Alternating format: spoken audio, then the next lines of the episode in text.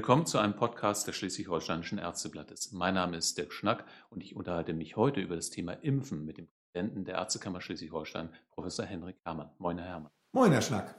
Wir wollen heute mit einer beeindruckenden Zahl beginnen, das Thema. 423.000. So viele Menschen haben sich in der vergangenen Grippesaison in Schleswig-Holstein impfen lassen. Das ist eine Zahl der Kassenärztlichen Vereinigung, die sie kürzlich mitgeteilt hat. Und das klingt ja erstmal ganz viel, 423.000, sind aber von 2,9 Millionen Einwohnern, die wir in Schleswig-Holstein haben, nicht einmal 15 Prozent. Professor Herrmann, wenn Sie diese Zahlen aus dem vergangenen Jahr hören, kann man damit zufrieden sein? Auf den ersten Blick schon. Es ist ja wichtig zu wissen, äh, zu welcher Gruppe die 423.000 äh, geimpften, äh, Influenza-Geimpften gehören. Gehören Sie zu einer Risikogruppe und ich habe alle aus einer Risikogruppe damit erfasst, dann ist das ein gutes Ergebnis. Äh, wenn dann natürlich jetzt viele Menschen darunter sind, die jetzt primär nicht zu einer Risikogruppe gehören und eben Mitglieder einer Risikogruppe gegen Influenza damit nicht erfasst werden, dann ist die Zahl nicht so gut. Und genau da kann ich einhaken. Also die Kassenärztliche Vereinigung hat bekannt gegeben, dass sich sehr viele ältere Menschen tatsächlich haben impfen lassen. Aber die Frage ist, wie erreichen wir denn die anderen? Indem wir Aufklärung machen. Und ich denke, dass gerade dieses Jahr sehr gut geeignet ist, die Rate an Influenza-Geimpften deutlich zu heben. Covid-19 und SARS-CoV-2 zeigt uns an, äh, eben wie wichtig äh, Impfungen sind. Wir alle warten sehnsüchtig auf einen Impfstoff dort. Und gerade jetzt mit der beginnenden Influenza-Saison, die ja saisonal ist und jetzt im Oktober dann starten wird, ist es umso wichtiger, dass wir möglichst viele Menschen im Lande gegen Influenza impfen und dass diese Zahl von der sechsstelligen auf eine siebenstellige Zahl steigen wird. Eine andere Gruppe, das ist das medizinische Personal. Sollte das mit gutem Beispiel vorangehen? Unbedingt. Äh, medizinisches Personal gehört per se zu einer Risikogruppe, vollkommen egal, wie alt äh, die Mitarbeiter im Gesundheitswesen sind. Wir wissen zum Beispiel aus den Krankenhäusern, dass dort äh, ja schon seit vielen Jahren Influenza-Impfungen über den betriebsärztlichen Dienst angeboten werden, kostenfrei, mit aufsuchenden Impfangeboten und dennoch die Impfrate dort bei ungefähr 30 Prozent, bei einigen Krankenhäusern sogar darunter, bei einigen wenigen darüber liegt. Und hier wäre es natürlich umso wichtiger, dass insbesondere alle patientennahe Bereiche wirklich geimpft werden gegen Influenza. Das heißt, die erfüllen im Moment ihre Vorbildfunktion. Hm, da ist noch ein bisschen Luft nach oben, aber nochmal, ich glaube, dass die Einstellung dazu jetzt eine andere geworden ist und äh, das ist zu begrüßen. Was können denn die Ärzte speziell tun? Müsste in den Arztpraxen nach Ihrer Ansicht mehr aufgeklärt werden? Und wen sehen Sie in der Verantwortung, dass die Menschen dieses Angebot auch annehmen? Ich glaube, auf verschiedenen Kanälen ist Aufklärung wichtig. Einmal natürlich in den Arztpraxen, in den hausärztlichen Praxen und so weiter, wobei das schon seit vielen Jahren auch läuft. Aber jetzt nochmal mehr das Ansprechen, auch jenseits von Risikogruppen, äh, Menschen ansprechen, die viele Kontakte haben zum Beispiel in Geschäften, äh, in Schulen, in Kindertagesstätten und so weiter, also auch jenseits des medizinischen äh, Personals. Dann natürlich auch öffentliche Aufklärungskampagnen, Stellungnahmen von den entsprechenden Behörden, von der Bundeszentrale für Aufklärung, die dort auch sehr aktiv ist.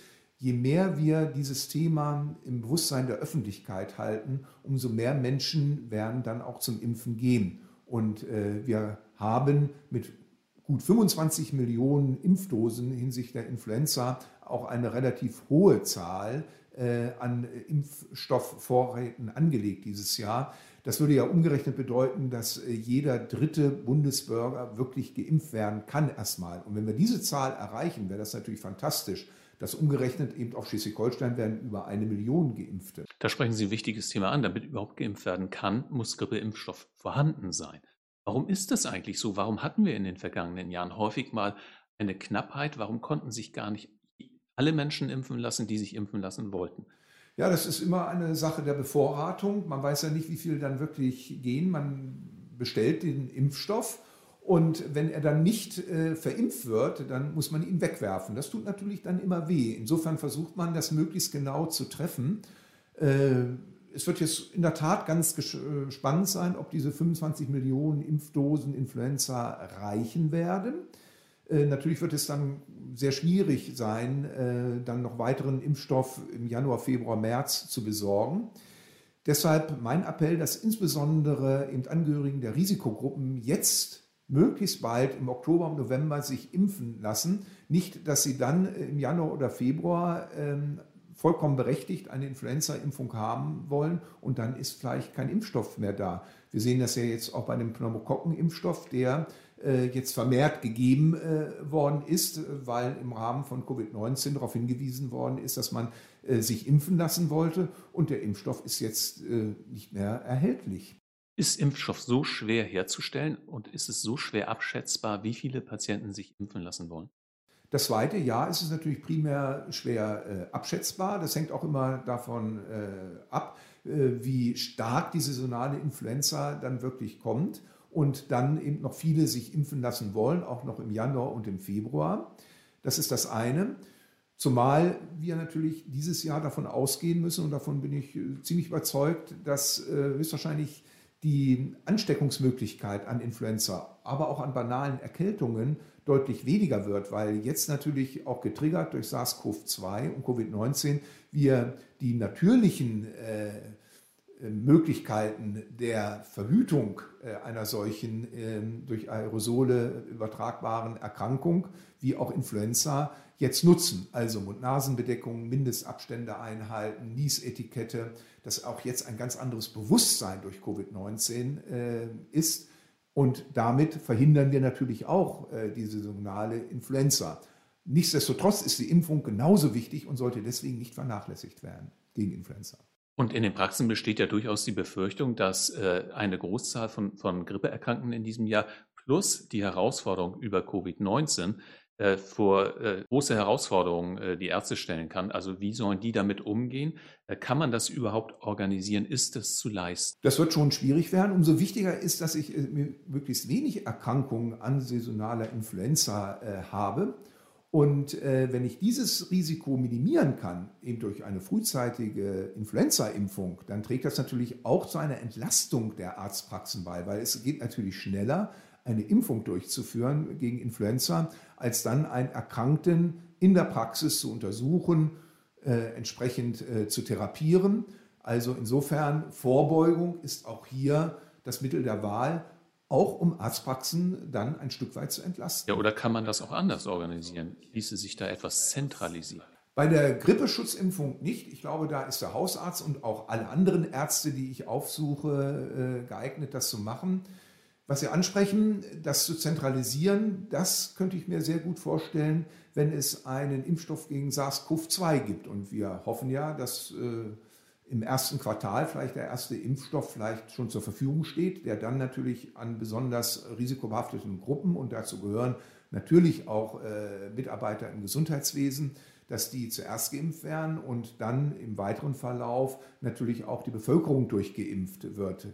Ähm, wir gehen von 40 bis 45 Millionen Impfdosen dann aus, die zur Verfügung stehen werden. Hoffentlich, wenn die Teste erfolgreich äh, verlaufen sind. Sicherheit spielt da eine ganz wesentliche Rolle, wenn ich so viele Menschen impfe, damit die Impfnebenwirkungen möglichst gering sind. Ähm, das wird ganz schwierig sein, äh, dezentral die alle zu impfen. Und da kann ich mir Impfzentren vorstellen, zumal, wie es jetzt so aussieht, dieser Impfstoff auch besonders gelagert werden muss bei minus 60 Grad. Und dann ist es logistisch schwierig, das auf ganz viele Arztpraxen zu verteilen. Und ich brauche natürlich dann auch entsprechendes Zubehör, allein schon die Kanülen äh, zum Spritzen und so weiter. Da kann ich mir solche zentralen Impfstellen sehr gut vorstellen, was dann auch zu einer Entlastung der Praxen äh, führen wird. Kommen wir zurück zur normalen Grippeschutzimpfung. Da haben Sie eben so wie selbstverständlich gesagt, das sollen weiter die Hausärzte machen. Tatsächlich kennen wir diesen Weg ja so, aber so ganz selbstverständlich ist es nicht mehr, denn auch die Apotheker drängen in diesen Bereich. Wir haben es in der politischen Diskussion ähm, die Frage, ob nicht tatsächlich auch in den Apotheken geimpft werden kann. Was halten Sie davon? Ich sehe das mehr als skeptisch, weil zu der Impfung gehört ja nicht nur der Impfvorgang als solches. Äh, den kann mit Sicherheit auch ein Apotheker machen und auch andere Berufsgruppen. Es gehört die Aufklärung dazu, das äh, Wissen um die äh, Impfung herum Und es gehört auch dazu, dass äh, natürlich es immer wieder auch sehr schnell aufkommende Impfnebenwirkungen gibt, bis zur anaphylaktischen Reaktion. Und deshalb muss ärztliche Präsenz ganz in der Nähe sein. Also eine Impfung kann natürlich auch äh, delegiert werden in der Arztpraxis oder auch im Krankenhaus, aber es ist immer eine Ärztin, ein Arzt vor Ort, die dann und, oder der dann gleich eingreifen kann. Das ist in der Apotheke natürlich sehr viel schwieriger. Ich bin davon überzeugt, äh, dass äh, im ärztlichen Kontext wir genügend Möglichkeiten der Impfung haben, insbesondere natürlich bei den Standardimpfungen weil es dürfen ja nicht nur die Hausärzte oder Kinderärzte impfen, sondern jeder approbierte Ärztin, Arzt, gleich welchem Gebiet äh, er oder sie tätig ist, dürfen impfen. Das haben wir ja rausgenommen. Es ist nicht mehr nur einer Facharztgruppe zugeordnet, sondern jede Ärztin, jeder Arzt darf impfen. Und da sollten wir erstmal alle Möglichkeiten ausschöpfen, weil das trägt auch zur Patientensicherheit dabei. Aber verfangen diese Argumente auch in der politischen Diskussion, ist ja die Frage. Manche behaupten ja, dass sich der Anteil der Geimpften steigern ließe, wenn wir auch andere Anlaufstellen wie Apotheken dafür schaffen. Das ist erstmal dahingestellt. Ähm, man kann sich ja auch ärztlicherseits äh, andere Organisationsformen äh, vorstellen. Wir wissen äh, aus Finnland zum Beispiel oder auch aus den Vereinigten Staaten, äh, dass dort medizinische, ärztliche Angebote auch ganz anders dargestellt werden, sozusagen in Einkaufszentren äh, zum Beispiel, in Delegation, äh, das dort vom medizinischen Fachpersonal zu machen. Das halte ich für einen viel besseren Weg, als jetzt andere Berufsgruppen, die das bisher nie gemacht haben, damit zu betrauen mit diesen Aufgaben. Und nochmal, ich glaube, dass wir genügend Kapazitäten haben, alle diese Impfungen durchzuführen. Wo ich eben ein gewisses Problem vielleicht sehe, ist, wenn wirklich ganz schnell ganz viele Menschen auf SARS oder gegen SARS-CoV-2 geimpft werden sollen, dann brauchen wir eben aber auch andere Organisationsformen. Und auch da wird die Apotheke oder auch andere äh, Anbieter nicht helfen. Und wie ist die Haltung der Apotheker in Schleswig-Holstein? Sie haben ja über die ähm, Interessengemeinschaft der Heilberufe sehr engen Kontakt zu den anderen Berufen im Lande. Wollen die eigentlich impfen oder lehnen die das vielleicht sogar ab? Wie ist die Haltung bei denen? Ja, die sind gespalten, muss man sagen. In Nordrhein-Westfalen werden ja schon solche Modellvorhaben durchgeführt. Hier ist es meines äh, Wissens noch nicht äh, als Modellvorhaben umgesetzt. Natürlich gehört da erstmal auch auf jeden Fall eine Schulung der Apotheker hinzu, aber nichtsdestotrotz Impfen ist mehr als nur die Verabreichung der Impfdosis. Und ähm, das hat was auch mit Heilkundeausübung im ärztlichen Kontext äh, zu tun. Ähm, wir wollen ja jetzt auch nicht äh, die Arbeit der Apotheker äh, übernehmen und äh, selber äh, Medikamente herstellen. Das ist gut getrennt, äh, übrigens seit vielen hunderten Jahren. Äh, ich glaube, das geht auf 1250 äh, und äh, Friedrich II. zurück. Das hat sich bewährt, diese Zweiteilung, und ich sehe da jetzt auch keinen Anlass, davon abzuweichen, insbesondere vor dem Hintergrund dieser normalen Impfungen.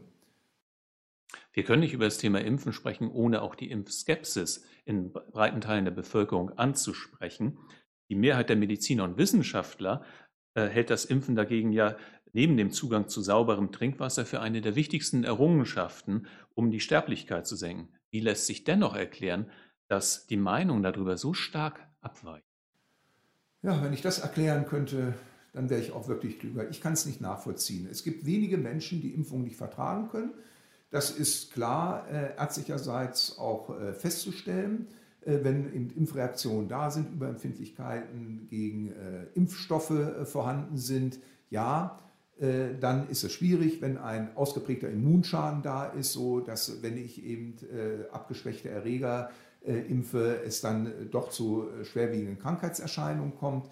Das sind aber ganz wenige Menschen.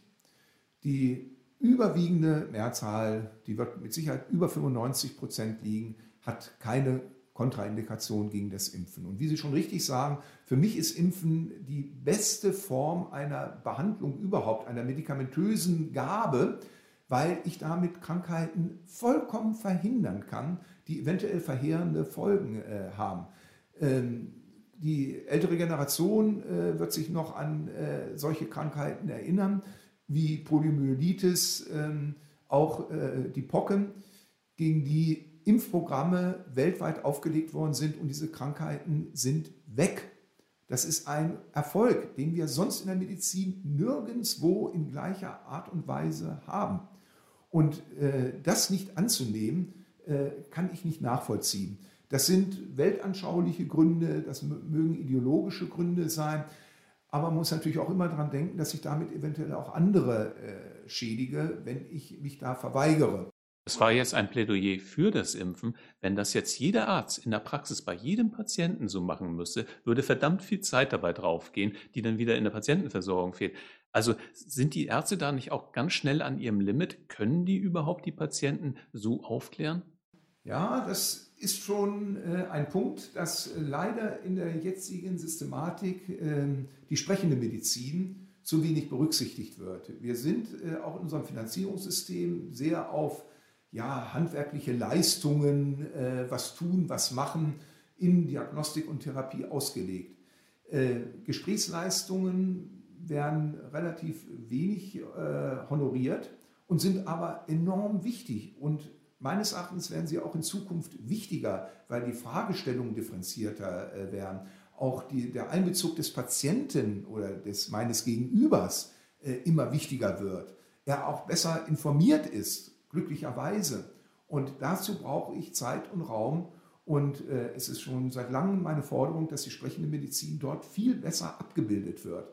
Weil viele andere technische Dinge wird vielleicht irgendwann auch eine künstliche Intelligenz irgendwie übernehmen können. Aber dieses persönliche Gespräch, diese Überzeugung, diese direkte Kommunikation mit auch nonverbaler Kommunikation, mit Emotionen, die brauchen wir und die gehört auch in solchen Fragen in ärztlicher Hand, weil wir von unserer Wissenschaftlichkeit und von unserer Ausbildungshintergrund die Berufsgruppe sind, die da auch den größten Zusammenhang widerspiegeln kann. Also Ärzte sollten darüber aufklären, sollten dann aber auch besser dafür bezahlt werden. Eine andere Möglichkeit ist ja, dass die Argumente der Impfgegner von äh, zentraler Stelle auch schon widerlegt wurden. Das Paul-Ehrlich-Institut hat da ja äh, wichtige Fragen und Antworten darauf zusammengestellt. Also auf den Seiten des Paul-Ehrlich-Instituts findet man da viele Argumente von Impfskeptikern auch widerlegt. Ja, das ist eine sehr gute Handreichung, auch für unsere ärztlichen Kolleginnen und Kollegen. Nun ist es so, dass ähm, ja, diese Informationen stehen ja schon auch seit langem zur Verfügung, sind auch nachlesbar. Trotzdem werden die Impfskeptiker davon nicht überzeugt. Und es ist schon wichtig, ähm, dann das Gespräch zu suchen, weil das ist eigentlich die einzige Möglichkeit, eventuell ein Keim eines Zweifels an dieser ideologischen äh, Verbohrtheit oder äh, vor diesem Hintergrund äh, äh dieser ähm, ja, nicht wissenschaftlich nachzuvollziehbaren Skepsis zu bringen. Also das Gespräch, da kann ich überzeugen. Das ist ja auch etwas, was in unserem gesamten gesellschaftlichen Kontext eigentlich das Wesentliche ist. Ähm, wir haben sonst genügend Informationen oder es gibt genügend andere Dinge, die einfach erlassen werden. Das heißt noch nicht, dass ich äh, davon überzeugt bin. Und das kann man nur in einem, in einem direkten Diskurs und insofern Ausgrenzung, nein, Gespräch suchen, ja und versuchen zu überzeugen. Also ein Appell an die Ärzte, weiterhin auch die Skeptiker unter den Patienten zu überzeugen. Vielen Dank, Herr Dr. Herrmann. Vielen Dank, Herr Schnack. Das war ein Podcast des Schleswig-Holsteinischen Ärzteblattes. Vielen Dank fürs Zuhören. Bis zum nächsten Mal.